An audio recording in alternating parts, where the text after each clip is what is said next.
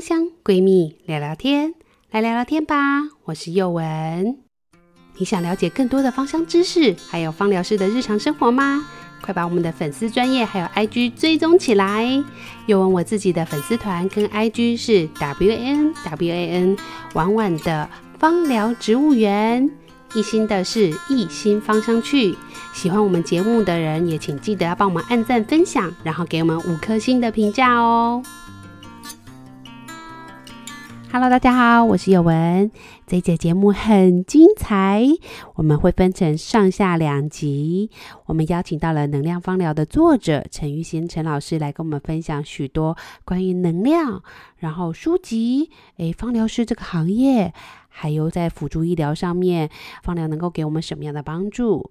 最最最重要的事情是，我们这期节目的最后呢，会有有奖征答，请大家一定要听到最后面，听听看陈老师提出的问题是什么。我们会在粉丝团的部分呢，抽出两本陈老师的新书来分享给大家。那不管有没有抽到这本新书，陈老师的书呢是有附赠卡牌的，也很欢迎大家能够踊跃的订购来去使用看看这样的能量卡牌。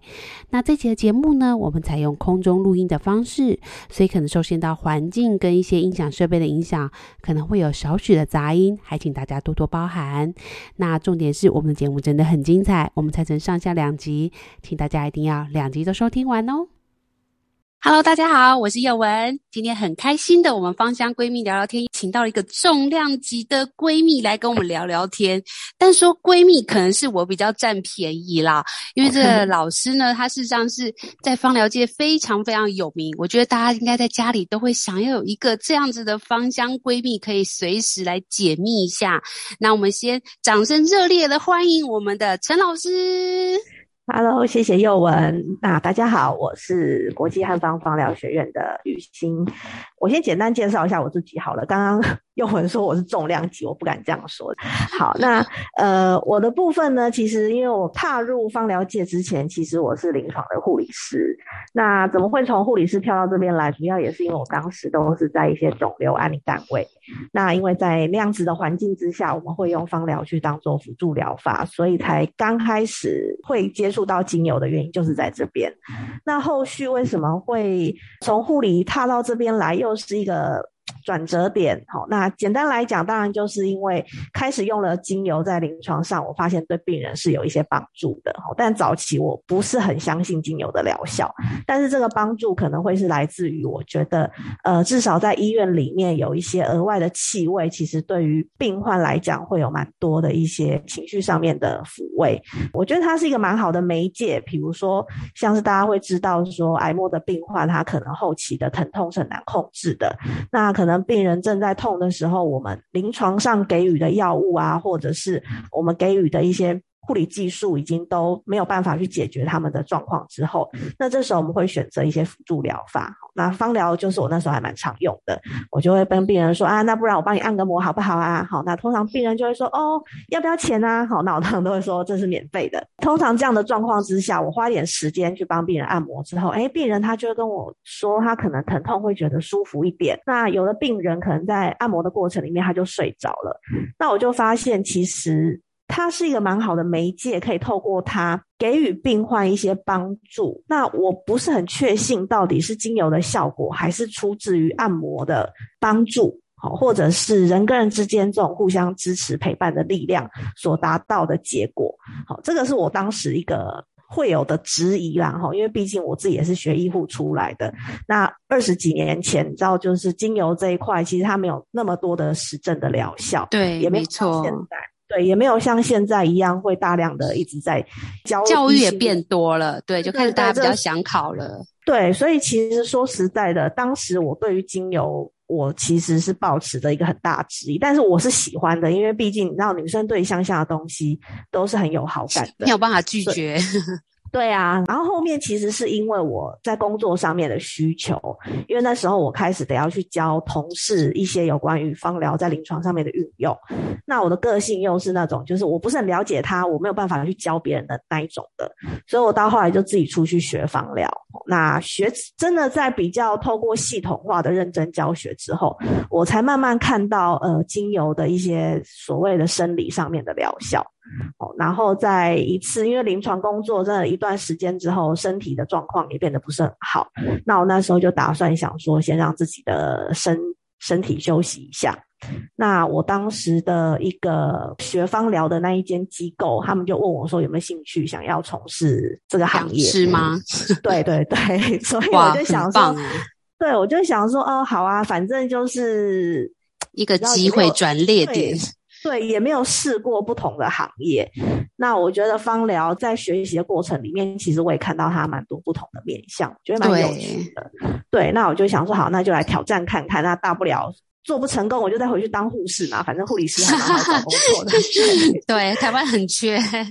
对，对，所以就啊，就没想到一出来就出来个也要快要二二十年这样子。所以这样讲起来，老师的这个背景跟我也有点像，嗯、因为我自己是学化工的。那我觉得老师可能医护相关也是比较偏，就是医学的那种西医派的思维，就是要求要有实证啊、证据啊，然后要有数据这一类的，才有办法大声的说。然后，所以我看老师的第一本书，其实跟一般的芳疗书籍的作者有点不太一样。一般的芳疗作者都是先从感受派开始写起，但是老师的第一本书呢，它事实上呢是先从症状写起，这就是比较偏西医的观念。因为老师的第一本书是《解痛方疗全书》嘛，对不对？是是是。然后呢，再先恭喜一下老师，老师又要再出第二本书是，是是能量相关的，这就是比较偏感受派的吧，对，对不对？是是是。所以、呃、老师就是算是跟一般的那个 作者有点颠倒过来，呃、这可能跟你的背景是有一点关系吗？对，没错，因为其实说实在，因为我那时候在看你的访纲的时候，里面就想说，哎，我老老师似乎是感受派的，但其实我不是那么感受派的人。但是我的感受派可能跟那种，嗯、因为我自己身旁认识非常多，就是他可以感受到身旁不同能量啊，然后可以感受到那种，然后就是精油进到我们人体之后，里面的气的很明显的流动。哦，对。我并不是那一派的人，但是我会有我自己的感觉。嗯、那我的感觉，其实我都会跟学生讲说，我是一个比较接地气的人啦。我不是属于仙女派的那种老师，就是、嗯、但老师的外观很仙女啊。哦、还好，我本身就是讲不出来太文绉绉的话。我跟那种很感受派的老师写出来的文字，其实我如果你有看过一些，你也会发现，哎，其实我讲的东西就是还蛮贴近生活的。对，我不是会用很繁复的那种文字去解释我我的感受，其实我就是很直接的，我在生活。对，因为老师的第一本的解痛方疗里面，就在我朋友圈也是蛮热门的。他们就是在方疗新手的时候，就会很常去翻。就那时候布丁有学过方疗，可是就蛮容易哦。我头痛找什么？然后他也有介介绍一些经络啊、穴位，对，或者一些呃比较痛有分几种。我就觉得哇，那其实是蛮西医的啊。那第二本书呢，它就是比较没有那么多美妙的文字，有很多人很会形容很曼妙的那些气味。会感受，但老师比较都是很厉害，很像看了四十五个小故事这样子，就是四十五个都是用一些故事，然后比较实际的感觉去形容这支精油，我觉得是蛮有趣的诶。对，我觉得我比较像生活的观察家啦，我就是很喜欢看看身旁的人发生什么事。那可能我的个性上面就是一刚开始可能会给人家有距离感，但是通常聊一阵子，或是学生上完我一两堂课之后，他们就发现，诶，其实我还蛮能聊的，我我也很 open，我很愿意去敞开自己的一些身心的状况。那所以其实有蛮多学生，他们也很愿意跟我去聊他们自己的状况。那所以其实这么多的故事，很多当然都是来自于学生啊，甚至。是周遭的朋友啊，等等，对，遭遇到的一些事情，对，所以就我就发现，其实你慢慢去观察，你你所谓的这种感觉，其实就是来自于我们生活中人跟人之间的这种互动。对对对对对，其实这个就是一种能量的流动。对，我觉得能量这种东西不用把它讲的太玄学的感觉，对对对对，对，其实它就是一种很你感觉到的感动啊，声音啊，气味，它其实就是一种能量。因为我们说，我们像我们这种理工背景，就会讲，哎，光是一个能量嘛，声音是一个能量，那气味它带来的感动，其实它也是一种能量的感觉。是。啊，但是老师一开始书名就写突破人生的困境，哎，找回内在力量，嗯，这不知道跟老师在临床上面，在从安宁走过来，因为其实我对老师的背景就是一直非常有兴趣，因为现在芳疗走到辅助医学的概念已经越来越蓬勃发展了。那这个安宁这一块一直也是台湾人，因为毕竟我们面对高龄啊，不要说是有到生病到安宁，可是其实人年老了，就是你就是需要很多比较相对来讲比较细心跟心灵层面比较细腻的照顾。那这部分其实老师会有什么小故事可以跟我们分享？因为老师有写了人生的困境啊，或者是说你当初在临床在那个安宁这边有什么就是实际应用的一些好用的小 paper 可以跟我们分享？嗯。嗯，我会认为啦，就是当然这个写突破人生的困境，找回内在力量，我觉得这个是一个，因为这其实是出版社最后帮我下的一个。可是我觉得这个人现在大家都很需要，因为现在其实人我们可能没有到困境这么重的字啊，但是我觉得人其实很容易遇到大大小小的挫折，在生活当中或工作上面。嗯，那我觉得像我自己有小小孩嘛，那我也觉得他们其实都在面对很多人生上的，对他来讲都是新鲜的事。那这其实我当然也会用一些方疗去帮助安抚他啦，或者说，诶、欸、给他一点力量、嗯。但我想听听看，老师也有什么样的 用法？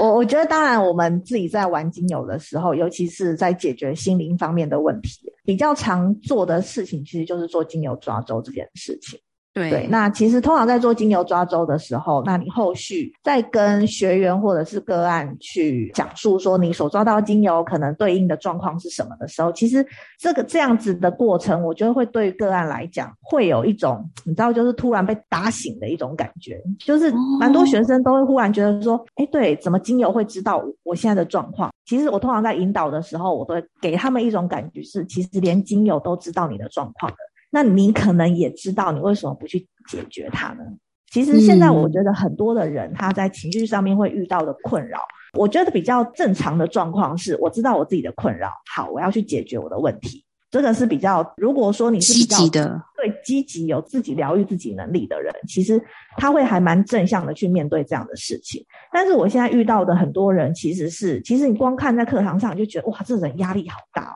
然后呢，来上课的时候就一直说：“老师，我失眠的很严重，什么什么的。”那通常这种就是，当然我们先理解他，看看他身体有没有什么样子的疾病或者是问题。其实他医生都看了，其实通常这种学生就是他医生看很多了，然后该做的其实他也都尝试过了。那你就会发现他一直没有办法解决这种问题的时候，很多其实都是卡在情绪心理因素。那我就有时候就跟他讲：“你是不是压力很大？”他说：“没有啊，我觉得我都没有压力。”其实超多人都是这样子的哦。你反问他，你是不是有什么样子的情绪？你是不是有压力？他们都说没有诶、欸、我觉得我都很好。但是你你明明看他，他们已经习惯了这个压力，就是我比如说像我自己好了，比如我们像长期当讲师，嗯、我们喉咙就会常常不舒服，习惯久了就是真的会觉得，诶、欸、这就是正常的，因为我就常常这样咳这样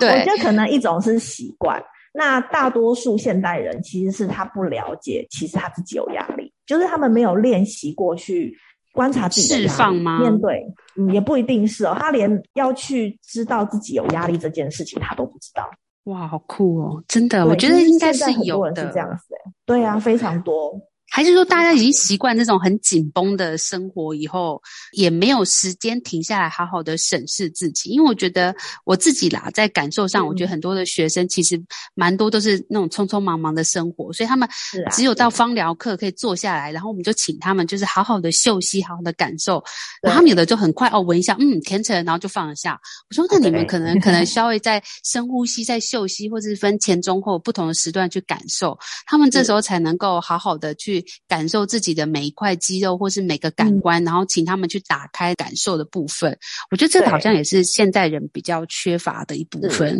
对，一个是节奏的关系，让自己忽略了观察自己；另外一个，真的，我我觉得我们从小，我遇到蛮多人，他们从小的成长环境，可能他的父母亲不会要你去做这么多的感觉，他会尽量希望你们不要有这么多的感受，像。我自己因为两个小孩，有时候我觉得我都会常常在看到我自己在面对孩子的时候，我所讲出来的话或什么的。比如说我一个男的，一个女的，那像爸爸都会觉得哥哥就是不要哭，不要这么爱哭。那他你怎么跟我的那么像？对，但是其实说实在的，你叫孩子不要去哭这件事情，其实就是在否定他的感觉跟感受这件事情。对，那像在我们更早期，以我们这个年纪来讲，我们那那时候的父母亲就更是这个样子，他就会觉得。你不用去想那么多，反正你就好好念书就对啦。好，然后呢，对啊，老师打很好啊，然后就是老师尽量打没有关系，就是但是对，而且都习惯教你忍耐，叫你要忍受，然后叫你不要感受太多，因为你感受太多，你就会分心，因为你就一直听到外面的哦谁在走路哦下雨了类似这样，然后老师就会说。下雨跟你什么关系？看什么看？类似这样，对对对，就是叫你一直把感官关掉，然后你只能 focus，把你全部的精力就只有放在书本上。所以其实接下来就慢慢的很少感受到自己身体的。我觉得比较明显是自己身体的变化。其实很多人好像是从疫情之后，因为大家开始慢慢不能看医生嘛，因为疫情实在持续太久了。然后我发现这两年为什么芳疗也会蓬勃的发展，好像是大家开始就是因为我们要开始自己练习当医生嘛，我们开始没有那么频繁。可以去看医生，所以我们就要感受，诶，这个痛痛会痛多久？这个咳嗽，因为可能在确诊的时候，有很多人是在早期确诊是要被关十四天，你也不能出去看医生。那你要观察你的症状很详细，才能够跟医生讲。医生看不到你，也摸不到你，所以这时候开始慢慢，我觉得好像很多人在这两年有觉醒的感觉。我觉得这两年芳疗的人想学的也变多，然后或者是中医派的，就是他很多都是在教怎么观察自己的身体的变化。比如说你吃了后会咳。咳嗽啊，吃了后会生痰。以前西医跟我们讲，或中医跟我们讲，我们讲说为什么我们不能吃？就是为什么要管那么多？这样子会这样觉得。但是好像这两年真的有，我觉得有变化。我觉得这是我自己是蛮乐观其成这个变化的。对，我觉得这是蛮好的，因为尤其我觉得这次疫情，除了你讲的这些问题之外，当然大家也有发现，其实西医是有限极限的，对对对，对，他没有办法去解决我们目前生活中每一个病痛，他都有办法去解决，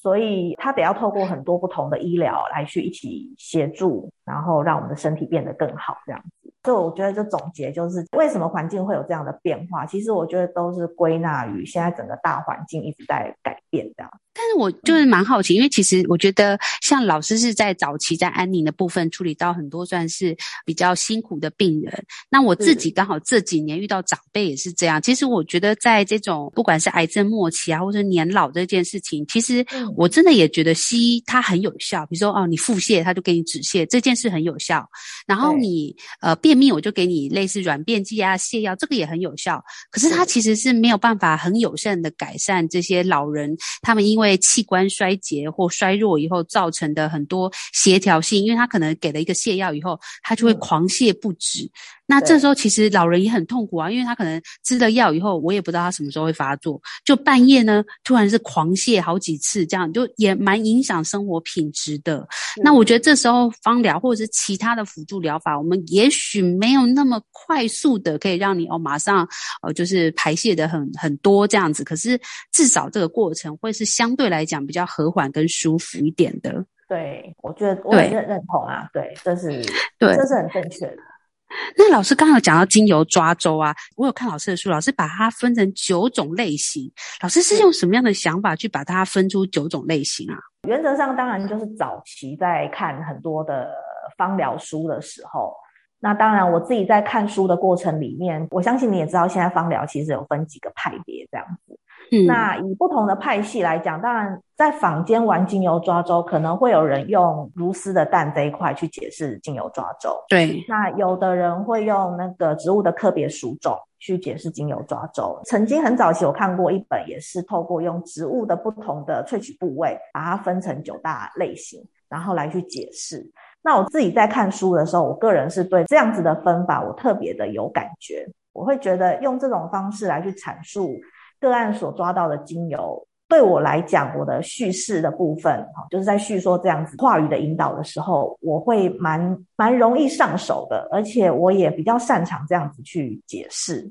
所以我到后来就是很爱用这种九种的不同的萃取部位然后不同的部位它有不同的能量，在植物上面有不同的功效，然后它可以达到一个不同的效果，这样。我觉得老师这个分法我自己也是蛮喜欢，因为抓周这件事我还没有那么深刻的研究，但是老师的这个九种分法我也自己也很喜欢，因为我觉得像有时候我们就可以归类，就是说这个花啊，它可能本身就是在传宗接代这一类，它就会有类似的特性。老师也是用这样的想法去去思考的吗？是啊，是啊，对对，所以它其实透过植物的不同部位会有不同的功效。嗯，对，因为像就是很多植物，它其实同时会有不同的地方萃取。像老师，我有看老师介绍，老师是喜欢花梨木这支精油嘛，对不对？对对对。那因为在市面上，花梨木它算是一个比较偏保育类，所以市面上花梨木其实就有分，它是偏比较枝叶一点点的萃取，它的沉香醇就比较低嘛。那如果比较偏木性一点点，它的那个香甜气味差异其实蛮大，它可能就到九十趴以上。那有的是七十趴或六十趴，那个气味其实虽然都是香甜，但是感受上就差很多。那老师这边你会怎么看？如果是像这样，哎，我一样都是花梨木啊，可是我偏枝叶的跟偏树干的，比如说，如果在我觉得很萎靡不振、我好累的时候，老师会比较推荐哪一个地方？要看你萎靡不振的原因在哪里。如果你萎靡不振，你是需要有个力量去 hold 住你、支持你、给你一个很像背后一股支持的力量的话，我会建议你用木质调。那你的萎靡不振，如果暂时你只是想要让自己头脑比较清楚一点的话，我就会建议你就是用枝叶比较多的这一块。哦，对啊，因为枝叶它通常是气味会比较轻盈上扬，会感觉比较醒脑一点，对不对？是的，没错，没错。嗯，那老师这九型人格里面，你自己最喜欢哪一个人格啊？我自己啊，如果说要对应我自己的话，跟我比较像的，嗯，我可能会有两个是我比较主要的类型，一个是药草型，一个是树脂型。哦，为什么啊，老师？药草，因为我个人我自己发现，我自己比较容易在人生中获得成就感的话，可能会是来自于从帮助别人那一边去获得我人生的成就感。嗯、那通常药药草型的人，其实他就是比较偏助人者的特质，就是他是喜欢去帮助别人、照顾别人这种。哎，老师，你的两个工作都是哎、欸，你 超学也是，啊、然后之前的护理相关的背景也是哎、欸。是啊，是啊，因为我从小我就发现，哦、然后因为我小的时候成绩不是顶尖的 那一种的，就是国一、国二的时候成绩很不好，然后那时候我们班老师还在那边说：“哇，这女生明明看起来就正常正常的，怎么考试都这个样子？”对，还跟我妈这样讲。那时候因为我就会觉得，我为什么每天都要念这些，就是你知道国音数什么的，我都会觉得我人生念这个东西到底是为了什么？对，对，就是不管怎么念，就是都念不进去。但是到了国三，因为早期我们其实那种就是升学的考填鸭，对，就是考试，它就是一试定终身的感觉，就是你对啊，联考制度，对你就是未来你就可能就是会往那个方向这样。那时候我就一直在想说，好，我的人生呢，到底之后要做什么事情？就某一天，我就忽然觉得说，我好像对于照顾人这件事情是非常有兴趣的。那我同学只要一跌倒一怎样，我都会把他自己主动把他拉去保健室，然后保健室的阿姨不在，超好的，我就自己拿药起来帮他们擦，我就觉得很开心。所以那时候我就发现说，哦，我本身是很喜欢照顾的这个工作。所以我那时候就想，我就跟我妈说，妈，我以后当护士好不好？我妈妈就说：“哦，好啊，可以啊。”就是她也觉得，哎、欸，也蛮 open 的。